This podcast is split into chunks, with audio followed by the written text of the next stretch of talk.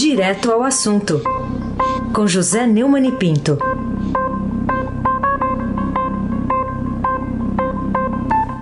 Oi, Neumani, bom dia. Bom dia, Raíssa Abac, Carolina Ercolim. Bom dia. Almirante Nelson e o seu pedalinho. Bárbara Guerra, Afrânio Vanderlei, Clã Bonquinha, Manuel Alice Isadora, bom dia. Melhor ouvinte, ouvinte da Eldorado 107,3 FM. Aí se abate o craque. Bom, Neumann, queria começar abordando com você ah, o fato de o senhor Abraham Weintraub ter saído aqui do Brasil como ministro da Educação, entrou lá nos Estados Unidos com passaporte diplomático e só depois dele estar tá firme lá, com pés firmes em solo americano, é que saiu publicada no Diário Oficial da União, no sábado, né, edição extra, a exoneração a pedido, é, que foi anunciada publicamente um dia antes, naquele vídeo dele ao lado do presidente Jair Bolsonaro. Que consequências é, podem ter aí é, nos Estados Unidos é, essas informações aí de que o presidente ajudou o ex-ministro a deixar o país? O Weintraub deu um, segundo Walter Mairovich, num artigo aqui no, no blog do Fausto Macedo, um drible da vaca né, no Supremo Tribunal Federal, que derrotou por 9 a 1 um pedido de habeas corpus feito pelo ministro da Justiça e da Segurança Pública de forma absolutamente é, indecente e inconsequente, o, o André Mendonça. Ele é, usou esse truque aí que você falou, né? Ele fez um vídeo ridículo com o Bolsonaro anunciando a exoneração na sexta-feira, na mesma sexta-feira de noite, pegou um avião passando em Santiago para Miami. Quando desceu, o irmão dele, que é um, o Arthur Ventral, que é um, um assessor muito influente, é, daquilo que se considera erradamente a ala ideológica, que não tem ideologia nenhuma no governo Bolsonaro, e assim que posou, o Bolsonaro autorizou a, a publicação de uma edição especial do Diário Oficial com a exoneração a pedido. Acontece que ele usou um passaporte diplomático é, de ministro e mais dez é, entre acusados que precisam ficar no Brasil é, passaporte diplomático e até agora o Supremo não providenciou o recolhimento desses passaportes, a proibição de deixar o país. Isso, evidentemente, pegou muito mal, o Bolsonaro ajudou a fugir da justiça, é, e o STF deu bobeira, Augusto Aras é suspeito de estar bajulando muito o presidente da República, e agora é, o ex-ministro da Educação, é, Abraham Weintraub, pode ser considerado ilegal pela lei americana e acabar de, deportado dos Estados Unidos se tiver mesmo utilizado o passaporte diplomático de ministro depois de exonerado. Segundo afirmou ao UOL o advogado constitucionalista Marcelo Ferreira Pinto, um dos meus entrevistados no meu, é, no meu blog do Neumann, no, no, no portal do Estadão, ele disse é, ao repórter que se eu nomeio o ministro, ele pede exoneração na quinta e o seu decreto só sai no sábado, para o direito brasileiro ele é ministro até sábado, quando o pedido é publicado no Diário Oficial. Para o direito americano, não. Se pediu exoneração na quinta-feira, já não é ministro desde então. É, a verdade é que isso é um vexame. É, isso contraria é, qualquer senso de ética, de, de decoro.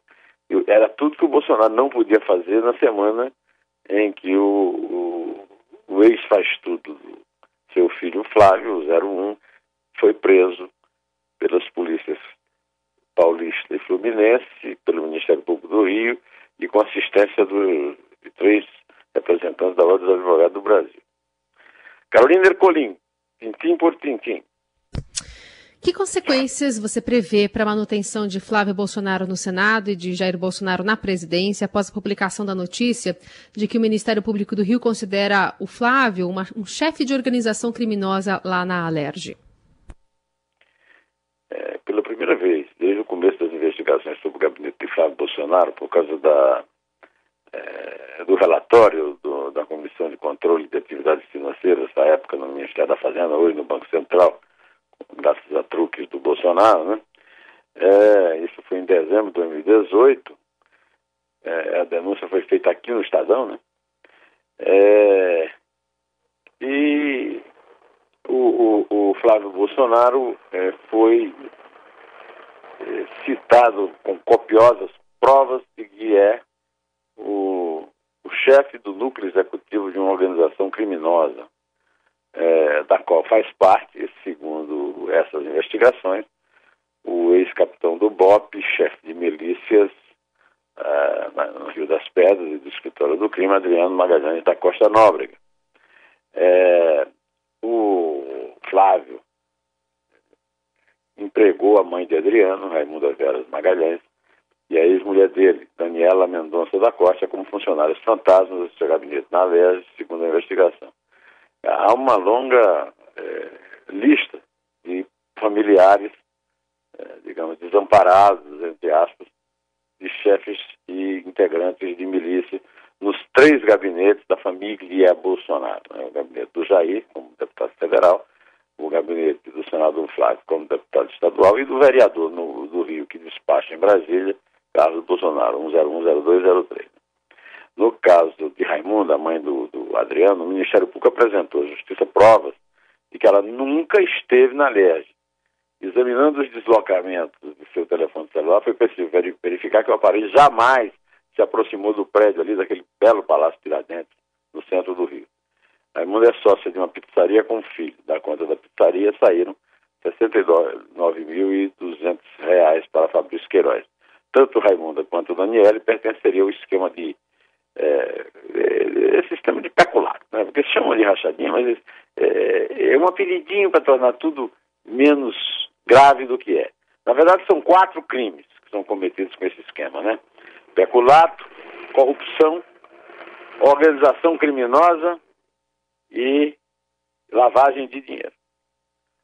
É, Raíssa Abac, que é o craque. Bom, antes de prosseguir, só dizer que só, só tem coisas que engordam nesse esquema aí, né? Pizzaria, loja de chocolate. Bom, o, o Neumann... A loja de chocolate é, um, é uma é. das evidências de lavagem de dinheiro é, é. Do, do, Flávio, né? Isso, a loja da é. Copenhague. Aliás, você sabe que eu sou viciado, apesar de diabético, eu sou viciado em, naquela... Como é que chama? Aquela, aquele tabletezinho da Copenhague que eu tô... Eu, eu é o, é o, que eu tô... é o língua de gato? Não, não, não. É, é, com, como é que é? é racha, é, lajotinha. lajotinha. Ah, Falei rachadinha. Eu adoro lajotinha. É bom e também. Estou sem comer lajotinha desde que começou aqui a quarentena. Muito bem, boa escolha. Vamos falar mais do caso Queiroz, outra manchete do dia. Prisão de Queiroz servirá de base para a primeira denúncia. É, essa notícia abre a editoria de política do Estadão. Tá lá no nosso portal. O que, que justifica tanta demora, Neumann, considerando aí que a primeira notícia do escândalo na LERJ, você mesmo citou aí, foi dada pelo Estadão em dezembro de 2018? Bom, você, é, como nosso querido César Saqueto, é um grande especialista em novelas e programas de televisão, né? então, é, você se lembra muito bem, né? você que é chegado também no humor, daquelas operações Tabajara. Essa prisão do, do, do Fabrício Queiroz foi uma verdadeira operação Tabajara desse, desse advogado do Flávio e do Jair Bolsonaro e colocá-lo na sua casa em, em Atibaia. Né? E agora a operação que levou à prisão é, será a base da denúncia que o Ministério Público do Rio deve apresentar contra o primeiro grupo de investigados no caso, né? o escândalo lá da LERJ. É, Estadão publicou uma reportagem que os promotores devem dividir, dividir, os processos de acordo com os núcleos da chamada organização criminosa que funcionaria no gabinete. Agora, o que é impressionante é que como é que os promotores mostram, é impressionante aquela a, a sequência dos fatos mostrados pelos promotores, né? que obtiveram da Justiça 103 quebras de sigilos bancários e fiscais de empresas e pessoas para apurar cinco crimes, né? Organização criminosa, obstrução da justiça. Esquecido, obstrução da justiça. Então são cinco. Peculato, lavar dinheiro e inserção de informação falsa em documento público. Juntos, esses delitos têm penas que atingem somadas, e, em caso de condenação, um mínimo de 13 anos, um máximo de 45 anos de prisão. Como é que, com, com essas quebras todas de sigilo, ainda deram a fizeram naquela. É uma bobeira absurda, né? É. Carolina Ercolim, tintim por. O que levou o advogado Frederic Wassef à condição de íntimo da família presidencial, né? Se tornou advogado de, de Flávio Bolsonaro nesse escândalo da Alerj. E depois do presidente também assumir a tentativa de reabrir o processo contra Adélio Bispo naquele processo da facada de juiz de fora. Carolina, uma coisa que ajuda a responder a pergunta que o Heisen né, me fez agora. Né? É, o ACEP, que era, disse que foi o responsável pelo, pela, pelo conselho que fez o Bolsonaro se candidatar a presidente, que era improvável, né? É, se tornou o grande consultor jurídico do Bolsonaro com a, a, queda do Moro no prestígio do Bolsonaro. E quando ele conseguiu do Dias Toffoli, presidente do Supremo, uma ordem que paralisou por seis meses inquéritos de atividades financeiras ilícitas no Brasil, até cair no plenário. Né? Essa, essa, grande feito, né? Eu, quero lembrar que o Flávio já fez dez pedidos à Justiça para interromper essa investigação e não conseguiu. E o Dias Toffoli deu, paralisou por seis meses né, os inquéritos de atividades financeiras ilícitas no Brasil.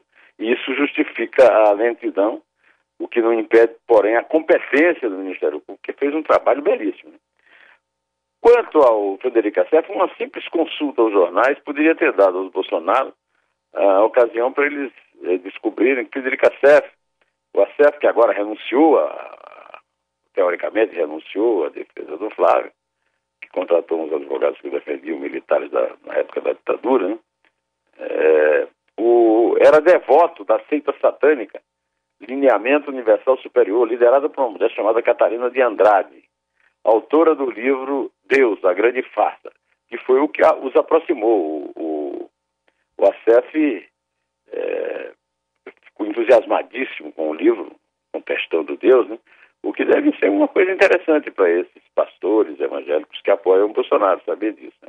Mas é mais, ele, ele, ele consta do noticiário sobre o desaparecimento de dois garotos de seis anos em Guaratuba, em 1992, em, em, em que essa senhora Catarina foi é, citada, mas não foi, foi denunciada, mas não foi condenada, porque é, é, por falta de provas.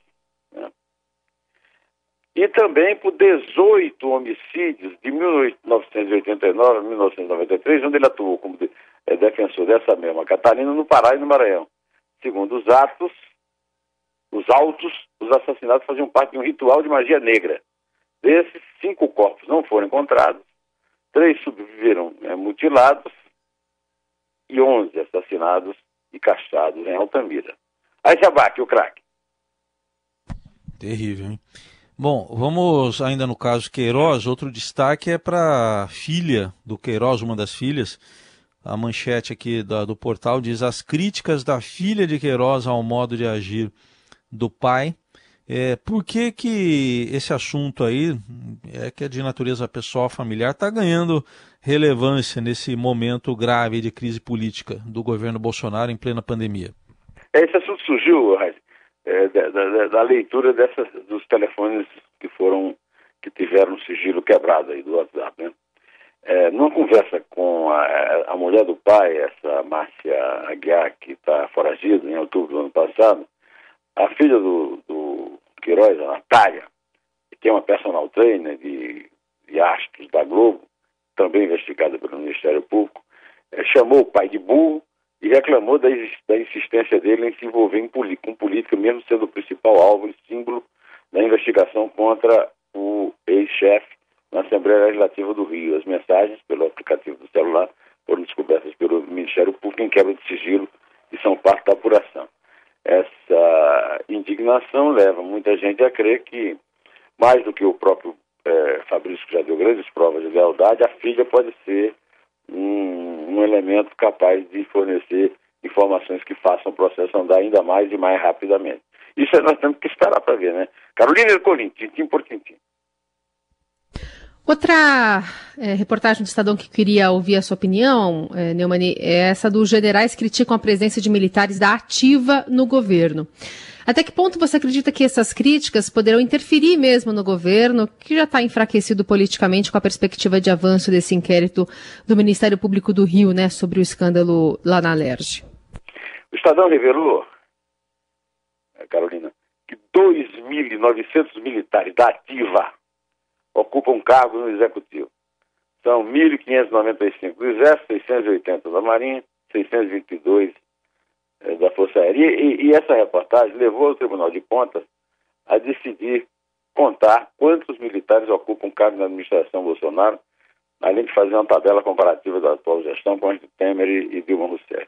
Essa notícia não me, não me emociona muito, né, que os militares estão preocupados, porque isso aconteceu depois do caso Fabrício, mas eu, eu acho interessante comentar para mostrar o nível, o QI, o nível de inteligência do articulador é, político do governo, né, o general é, Luiz Eduardo Ramos, é, que é, de, é, é, é, simplesmente deprimente, porque ele, a, a, a, decisão do TCU, ele respondeu com um Twitter, ele respondeu nas redes sociais, dizendo o seguinte, respeito a decisão da maioria do tribunal, mas também não seria importante saber quantos médicos e engenheiros tem no governo, quantos homens e mulheres, quantos indígenas, negros, pardos e brancos.